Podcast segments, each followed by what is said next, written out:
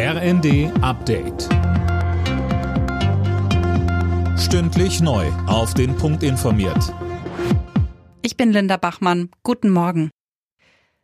Mit einem der größten Staatsbegräbnisse der Geschichte ist die Ära von Elizabeth II. offiziell zu Ende gegangen.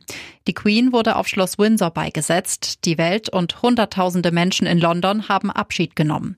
Zur Stimmung in der englischen Hauptstadt sagte uns Desiree Kahl, die seit acht Jahren dort lebt. Ich fand es unfassbar ergreifend, als in der Kirche God Save the King gesungen wurde. Generell so die Reaktion in Royal Family, was man viel gesehen hat, also dass die sich richtig arg zusammengerissen haben, aber dann teilweise nicht so richtig geschafft haben, ihre Emotionen komplett zu verbergen. Das ist ja eigentlich was, was man gerade von der englischen Monarchie ganz anders kennt.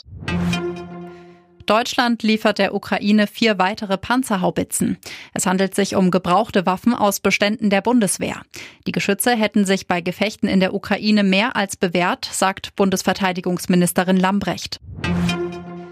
Die Verkehrsministerinnen und Minister von Bund und Ländern sind sich einig. Ab Januar soll es einen Nachfolger für das 9-Euro-Ticket geben.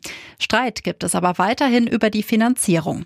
Eine Arbeitsgruppe soll bis Mitte Oktober eine Lösung finden. Sachsens Verkehrsminister Dulich sagte, Es ist noch ein weiter Weg, das gemeinsame Ziel auch umzusetzen, aber es ist, glaube ich, allen bewusst, dass es nur gemeinsam geht. Und Bundesverkehrsminister Wissing hat heute auch seine Unterstützung signalisiert, auch in der Bundesregierung sich für die Erhöhung der Regionalisierungsmittel mit einzusetzen. Wir Länder haben aber deutlich gemacht, dass das die Grundvoraussetzung auch für alles andere ist.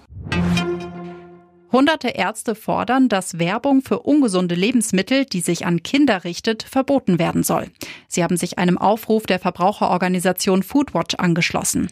Darin heißt es, die aggressiven Marketingpraktiken der Junkfood-Industrie seien mitverantwortlich für Übergewicht.